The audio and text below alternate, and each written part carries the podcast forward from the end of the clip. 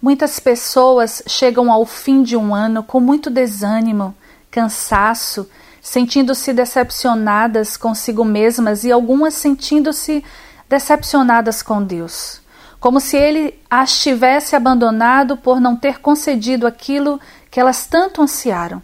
E vai-se mais um ano e é como se não houvessem bênçãos para contar e motivos para agradecer. Mas este sentimento, com certeza, é o reflexo do enganoso coração que temos, porque Deus não abandona seus filhos, Deus não falha em seus propósitos, ele tem sempre o melhor para os que o temem.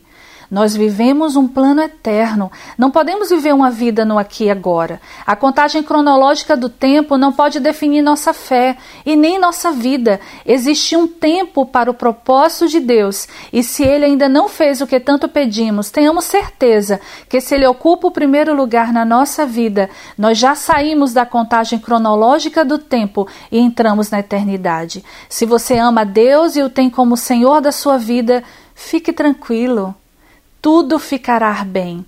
Para Deus, um dia como mil anos e mil anos como um dia. Num piscar de olhos, tudo pode mudar.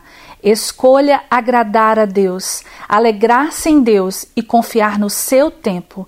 Feliz Ano Novo, de olho na eternidade.